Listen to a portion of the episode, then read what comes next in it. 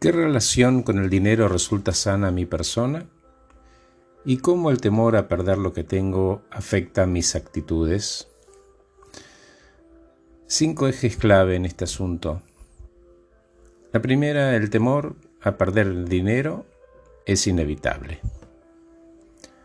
El segundo, el temor también es innecesario. ¿Qué relación con el dinero resulta más sana a mi persona? Y cómo el temor a perder lo que tengo afecta mis actitudes. Cinco ejes clave para tener en mente en este asunto. El primer eje es el temor a perder dinero es inevitable. El segundo eje, el temor, también es necesario, por lo que no es de cobardes sentirlo. El tercero, cómo ese temor nos afecta emocionalmente. El cuarto, cómo gestionamos nuestro dinero a pesar del temor. Y quinto, qué espacio elegimos que el dinero ocupe en nuestra vida. ¿Y por qué hablo de temor y no de miedo? Porque miedo es una reacción al presente y el temor, en cambio, es una reacción a repetir en el futuro cosas que nos hicieron sentir mal en el pasado. En otras palabras, Miedo es una reacción a lo real, a algo que ocurre hoy, pero el temor es una reacción a lo posible, muchas veces atado a malas experiencias que queremos evitar, como nuestra historia. No soy ingenuo, todos necesitamos dinero para vivir, y el dinero hace la vida más fácil y cómoda, pero de ahí a que el dinero sea el centro, es una elección de vida. El dinero debería mejorar nuestras vidas, no dirigirlas. Hay otras cosas mucho más serias y graves que el dinero. Por ejemplo, la salud, el amor, un propósito, dar. Y cuando digo esto, no tengo un brote místico, ¿eh? Claro que conviene tener una relación más saludable con el dinero para que no tenga tanto poder sobre nosotros. ¿Por qué? Porque cualquier cambio va a tener un impacto en nuestras emociones. Culpar al dinero por sentirnos menos es un pretexto muy pobre, en mi opinión. Cada uno define cómo se siente en su vida, cuál es su relación con el dinero, qué importancia relativa tiene hoy comparado con la salud, el amor y la posibilidad de dar a otros y ayudar. El problema no es el dinero en sí, sino nuestra relación con él. Nuestros pensamientos sobre el dinero a veces provienen de la infancia. Es cierto, muchos culpan a la falta de dinero en sus casas hoy como un argumento para quejarse. Me acuerdo que faltaban cosas, o llegábamos justo con la plata, o éramos pobres.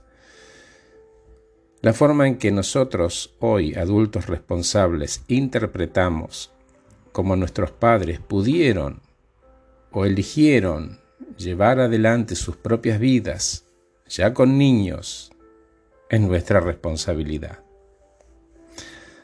Algunos lo viven con alegría porque si bien el dinero faltaba, había mucho efecto que lo compensaba. Otros culpan a esa carencia del pasado con sus resultados actuales.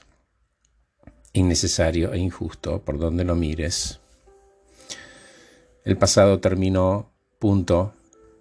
Hoy de pie en tus fortalezas vas a poder alcanzar inteligentemente lo que quieras, tus logros, y si no sabes cómo hacerlo, pedí ayuda. El dinero no es un resultado previsible del trabajo no surge necesariamente de él, porque hay gente que gana la lotería, por ejemplo, o hereda. Se trabaja porque es algo que dignifica. Quien lo entiende así libera al trabajo del dinero, los separa. Dinero es dinero y trabajo es trabajo. Cuando se trabaja inteligentemente por el trabajo mismo y por el placer que provoca proyectarse en los logros, se produce una liberación entre el sujeto y el dinero. Se reemplaza el deseo compulsivo de atesorar por confianza en saberse capaz de generarlo. A partir de ahí, las fortalezas se reconocen y eso apalanca resultados. El dinero llega por añadidura. Me gusta pensar en el dinero de la misma forma que considero al tiempo. Es una forma de energía. Va y viene de acuerdo con mis intenciones y mis acciones. Cuanto más claras sean mis intenciones y más inteligentes mis acciones, el dinero va a fluir en la cantidad que necesito para que no sea un obstáculo en mi vida. Porque no sos tu dinero, ni tu título universitario, ni tu posición en tu trabajo. Vos sos tus principios, tus valores, tu fe, la razón por la cual estás viviendo en un cuerpo que te prestaron por un tiempo finito y con un propósito. El dinero y las cosas que te rodean nunca pueden definir verdaderamente quién sos. Te repito los cinco temas clave. El temor al perder el dinero es inevitable. El temor también es necesario, por lo tanto no es de cobarde sentirlos. Como ese temor nos afecta emocionalmente, cómo gestionamos el dinero a pesar del temor y por último, qué espacio elegimos que el dinero ocupe en nuestra vida. Gracias por escucharme. Soy Horacio Velotti. Acabo de regalarte este podcast titulado ¿Qué relación con el dinero resulta más sana a mi persona? y cómo el temor a perder lo que tengo afecta mis actitudes. Que estés muy bien.